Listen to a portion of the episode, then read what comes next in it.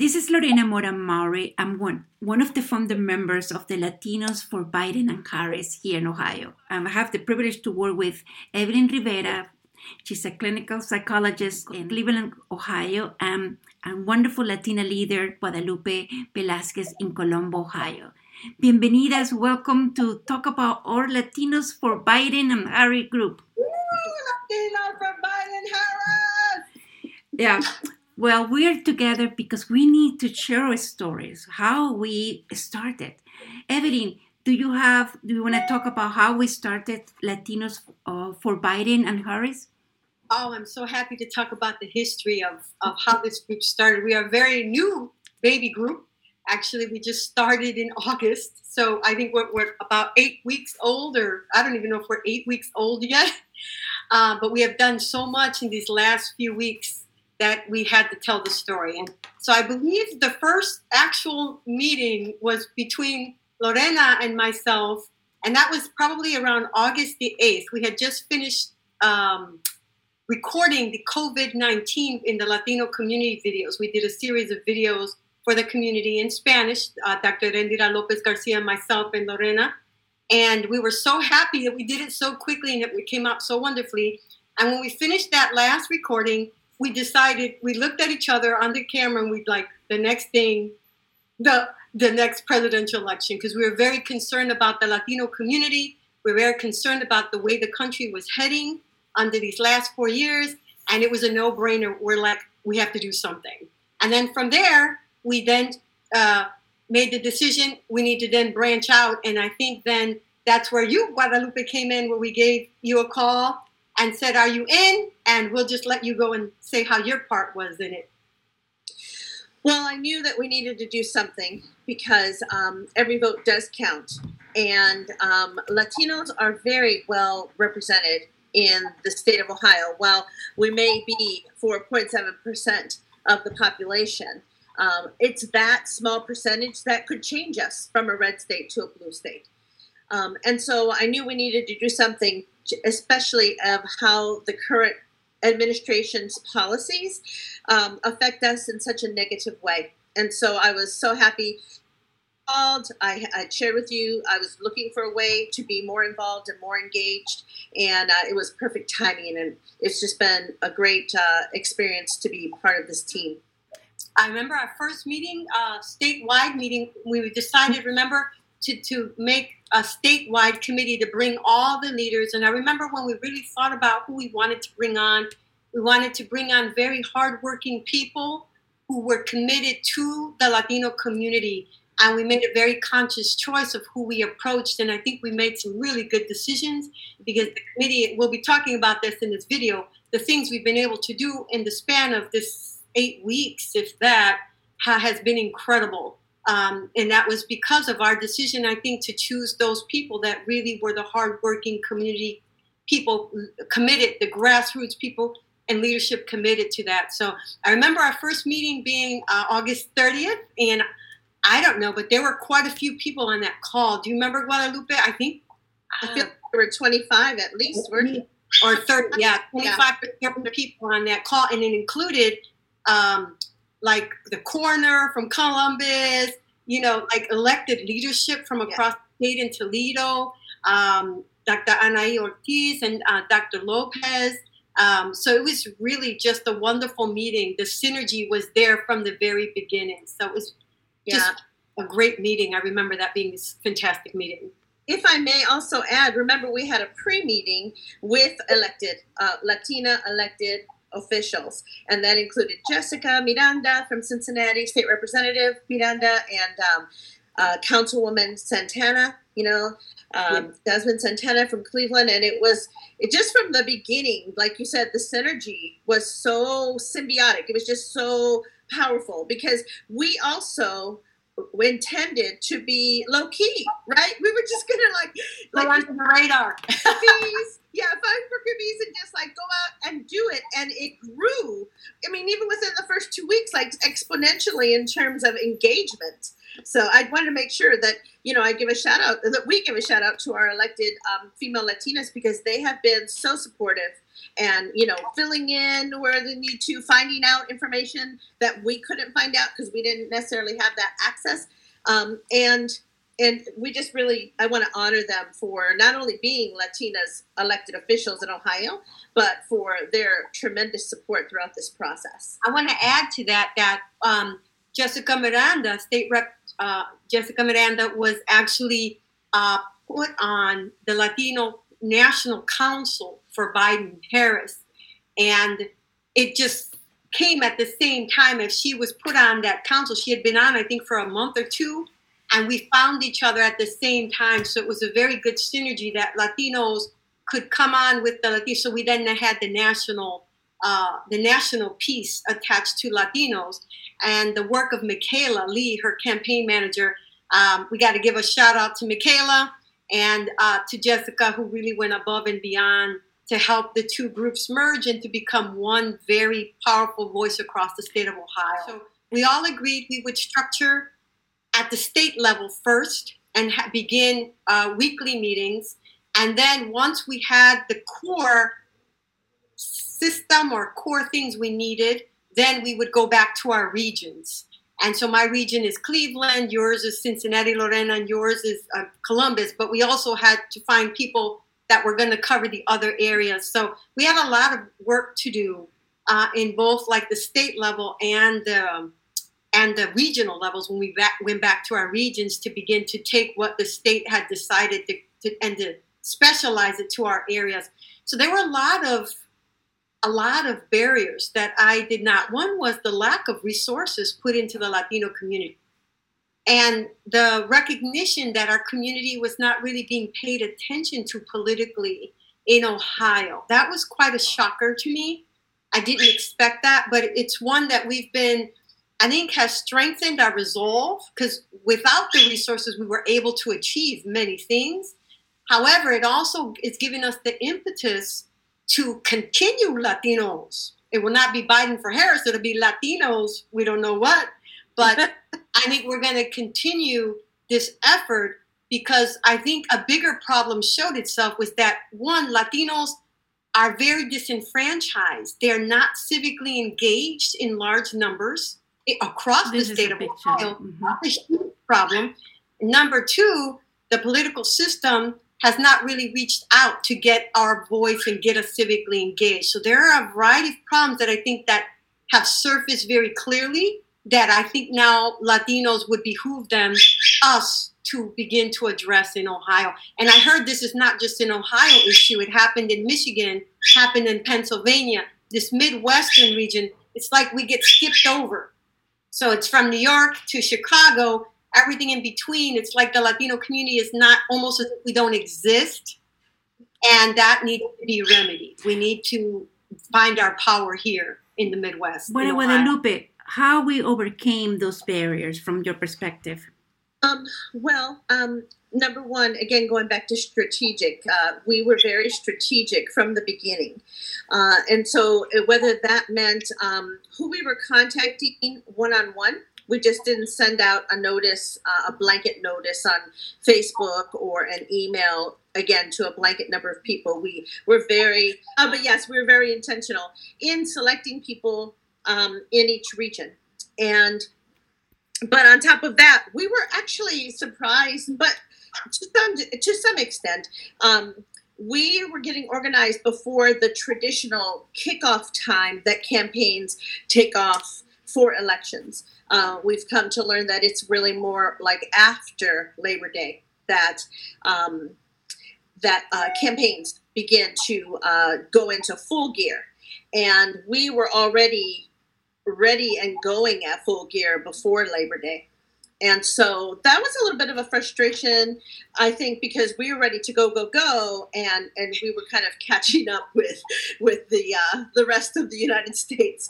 Um, I was though very um, impressed that um, the national Latinos for Biden uh, campaign that they specifically um, had everything in in languages and specific to the various um, uh, communities that make up the Latino um, uh, culture. So, in other words, they had like a Venezuelans, right, for Biden, or Colombians, Colombianos for Biden, and Puerto Ricans for Biden. And so um, I was impressed with that. But good, again, going back to strategy, we always had a plan and we didn't depend on anyone um, for how we were going to move forward. Our, our, our, our whole um, approach was this is what we want to do, and if we're um, we're working together great. If not we're going to continue down this road. Because we had built so much interest and momentum so quickly that we couldn't um, we couldn't delay. I remember that we we were like a that we didn't have a script let's build one let's create one we didn't have a logo uh, thanks to mirna gomez cincinnati we have the most beautiful logo that has been in any caravan uh, caravana from Cleveland to Cincinnati. I remember when um, the name came up, so we all were supposed to give names, and I think uh, Lorena, you were the one that came up with Latinos for Biden Harris, and I think we fell in love with it immediately. And um, I remember having a conversation with Myrna when she came on board to design the logo, and I told her, you know, we love the name. Put the state of Ohio in it somewhere. We want it somewhere, and she came up with this, which was amazing. So just the synergy between the three of us came up with this beautiful logo and even I, I posted it on like the Boricuas for uh, Biden Harris page and they loved it in Florida. They loved, they said they wanted one for Florida, but ours is very unique, I think, and I think it's going to be around for a long time. Let's talk about the meetings, communication. Evelyn, explain a little bit about that. Don't forget our daily meetings. and our daily meetings. So there was texting, of, texting in the morning. Yeah text each other to death for the for the first month at least because uh, we we had to be in, on the same page, you know, consistently, uh, the three of us. And then as we got the people involved around the state of Ohio, then of course we went to weekly and, and bi-weekly meetings. So we spread out into our geographic. Once we had the state committee very established and meeting regularly, we then moved to the, the local regional areas which were um, Cleveland, Cuyahoga, uh, Central, Columbus, uh, uh, Cincinnati, Dayton, uh, Toledo, Summit County, Akron, and Youngstown. So there were, I think, six or seven areas across the state that we saw were large numbers of Latinos, and we began to actually form teams in those areas, which was quite incredible because there were people already wanting to do something but didn't know what to do. They were just waiting and I think we came at the right time, right place. It was just the right time, right place for the synergy to occur. And these committees started to work very hard in their regional areas. We've worked very, very hard. I know I'm up here in Cleveland, Cuyahoga County. They've been able to do things up here that have never been done, actually. We've had, I think this was our third caravana this past week. Uh, we'll be doing another one hopefully on Halloween um, with the rest of the state. We did one where all the areas pretty much were covered with caravana. What date was that, Lorena? And October 10 was our first caravana statewide. It was amazing. And I think it's something that helped us to build, to create this sense of community. It was that we started a Facebook page and we created a Facebook that was um, private and we started like a three and now we have more than 700 people that they share stories they share pictures they share i'm voting so it's that sense of community that ohio we're working together when you go to facebook you see faces that probably that will be our friends. They're our friends now. But i, I, I just want to ask the kickoff event that we had. That was early on in september and um, we were able to organize uh, with uh, through State Representative um, Jessica Miranda, and again working with um, our elected officials, Anita, uh, State uh, County Auditor Anita, City Councilwoman Jasmine, uh, Dr. Ortiz, and we um, we brought everyone together for the kickoff, which actually was um, the Saturday right after the so let's see, it was probably the 17th or 18th of, September to um, reflect and honor on Hispanic Heritage Month and also do the kickoff to make the announcements that uh, we were we were going full swing at full speed ahead in um, working together. And we brought um, national speakers um, who participated in that kickoff. Yeah, John Leguizamo was on there. Um, Tom Perez from the DNC was on there. Uh, Secretary was, Salazar, we have a Secretary Salazar too. On there as well. This is the first time I think this has ever been done in the state of Ohio, where we actually, this has been the first of many firsts, actually. Uh, the kickoff, as well as some of the other events that we've been able to pull off. We will be having a small business uh, forum that will be coming soon, October um, 21st, 21st or 20th, Tuesday, October 20th at 6 p.m. We'll be doing the first Ohio Latino uh, small uh, business roundtable. So this has been a, a first in Ohio where Latinos have participated at this extent and this level in national events and have co-coordinated. And I want to give a shout out to Gelada and to Angela Woodson, who have worked very uh, laboriously for the Latino community, advocating for us in every meeting that they're at, trying to get us signs and trying to get us all the things that we needed, uh, which again, because of the delays, kind of uh, held us up a little bit, but they eventually got us what we needed to get. So without them, I think we wouldn't be able to have done the things that we've done. But just the first of many firsts is just incredible that we've been able to do all of this. And I think the Latino community, especially our memberships, are very happy about that. I know in Cleveland, uh, the leadership that's on our committee are very like impressed that we've been able to do so many things that has never been done before in Ohio. So just on the videos, the actual Biden people, Latinos who made videos for Biden Harris, they did an excellent job. Michaela and Tony Vasquez. Uh, they actually put it in Spanish and English. Um, they put the Biden signs. If you get a chance to see any of those videos from Jose Feliciano, from Jose Villanueva, you know Henry Guzman, uh, they made these um, Annie, Ani Palacios made beautiful videos, and then they were zooped up by the by Michaela and Tony Vasquez, and just made to be absolutely beautiful messages for the Latino community. So again, first of first, this has never been done before. And I look what we have learned so far about this. One of the things I know that um, we learned was as we reached out.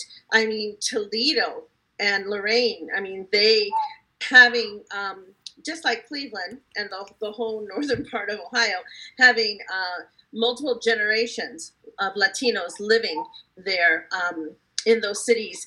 Uh, I was just so impressed with how much uh, Toledo was. Uh, the Toledo women were really, really, Toledo Latinas were so well established. They had um, one group, one Latino group for uh, Democritas that was over 10 years old. And so when we reached out to them, they were like, yes, let's get on board let's activate. And i would say they even motivated us a little because they already one of the things we did as our strategy was we did phone banking. So every every there's almost um, there's five days throughout the week that you know that latinos are making calls. So for toledo i believe it was tuesdays right? And then i think cincinnati's wednesdays columbus is thursdays and cleveland is fridays I think we're going to do Thursdays, I believe. Thursdays too. Okay, mm-hmm. so we're all doing calls throughout the city. Another thing that we're doing, but Toledo was very inspirational in um, in sharing and and get, activating right away while we were just discussing it and planning it. They started again without a blueprint, without any materials. They just went into action and that was very inspiring. And what I loved is that we synergized with them and helped uh, get a Spanish script. Isabel Galvez has been translating everything. Uh, she's been fantastic, translated the scripts for here in Cuyahoga County for the text banking and uh, and also I believe she did the one for the phone, which helped Toledo a lot because they had to have that script to speak with Spanish speaking people. So it was just uh, Latinos in synergy with those hard workers that are in those regional areas. I think we took it to a whole nother level get people also doing this type of work. I realized that again to look at as a group as Latinos, whatever we morph into in the future, to begin to look at that civic engagement. How do we get people to realize that the, the power and the money comes from these political decisions, decisions that affect our lives. I think for the first time in my life, I'm realizing how the president affects my life. I know it sounds crazy, but when I saw the things he's doing against Latinos, I really realized how much impact he has on me and my brothers and sisters, and and at all Americans, um, all my brothers and sisters. And I see that we cannot sit still and be quiet. We have to be highly educated on the candidate. We have to have candidates nights or candidates forum through Zoom. We have to do things that educate people so that we are putting the right person in that position and getting the community out to support people that are worthy of our votes. And that's what I was going to ask you next. Where do we go from here now? Well, I have a couple of ideas. One is I'd like to see a think tank in Ohio. We need to have a Latino think tank. That's what I was going to talk to you guys today about, um, where we bring the best minds of all groups, ages, to begin to d- d- design maybe a five year strategic plan that we can then come away with and we know. And that once we have that plan, then each region could take a piece of it. So all of the work doesn't fall on one group of people. But we once we say these are our six things we want to do. Columbus, you're going to work on this leadership. Cleveland, you're going to work on this. And that we can then spread the work and then continue to bring civic engagement to the Latino community, education to our kids and youth. They are they are very split and separate. They're not learning civic engagement in schools.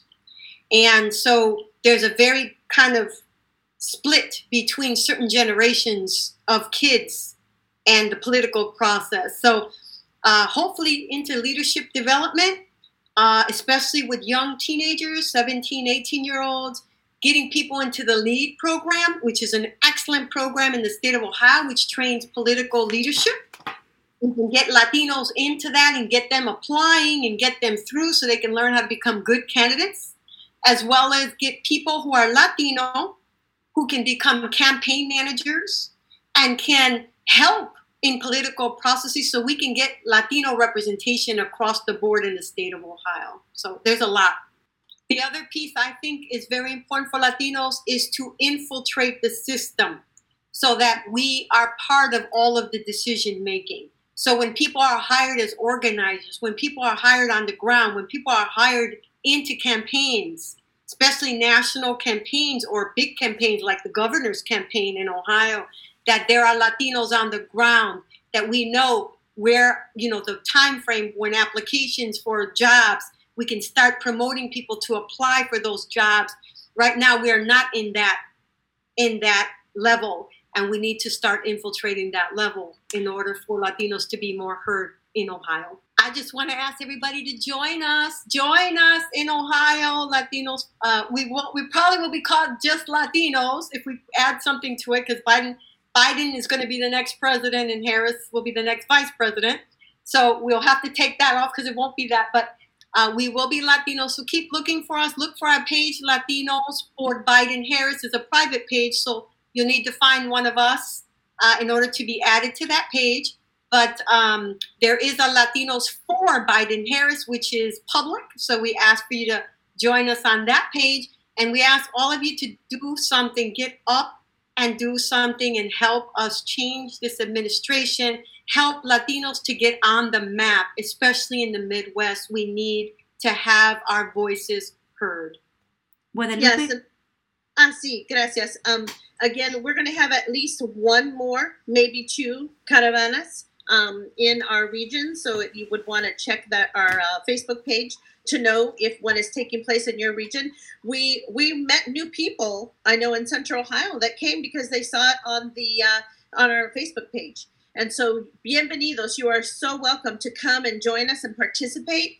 Um, you are all friends. If you come and join us, we welcome you with open arms. It's important for us to hear each other's stories and get to know who we are and learn more and more how diverse we all are and how again we all play a part and i've, I've heard this before by a very wise um, presenter his name is javier sanchez he said he tells youth if you don't make your own story if you don't create your story someone else will. And so, if anything, that's what we learned in this process. So remember, Tuesday, there's still time to register. It's free. Ohio Latino Small Business Virtual Town Hall. Uh, Caravanas, look at our website. And um, if you'd like to do phone calls, it's actually been quite fun. There hasn't been anything intimidating by it at all. And we've had some really good, healthy conversations with our uh, Comunidad Latina throughout Ohio. And I want to invite you all to the November 3rd. We will have a brindis. We will have a toast of celebration for Latinos, uh, celebrating uh, the Biden Harris win, as well as just the win, win, win we've had here with Latinos for Biden Harris. We have come to learn a lot about the state of Ohio. We have come uh, a lot to see that we're struggling with the same issues across the state of Ohio. And we also see that we have the leadership to be able to address these issues across the state of Ohio. So it's been a very, very positive experience. Yeah, and so I do want to take a minute to reflect on um, and we're not saying that this is the first time that any Latinos have worked statewide. We are actually we are here on the shoulders of the many Latinos who have worked through the years statewide on campaigns. We have learned from them, as a matter of fact.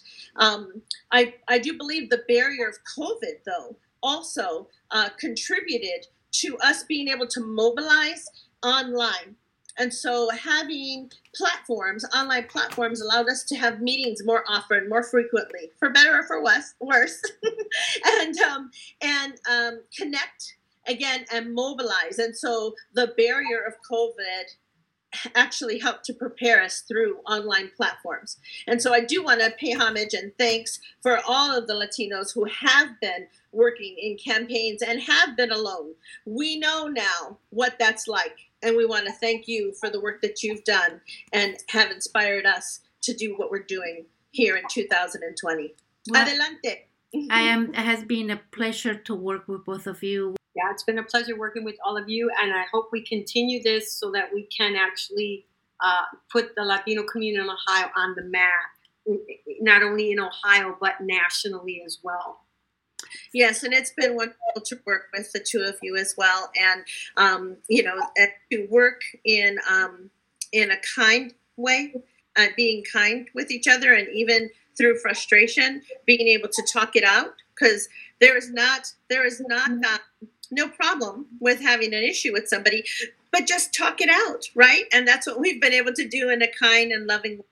And that matters. And I just think no matter what you're doing um, out in the field in your cities and working on whatever projects you're wor- working on, just remember to show kindness. Thank you so much.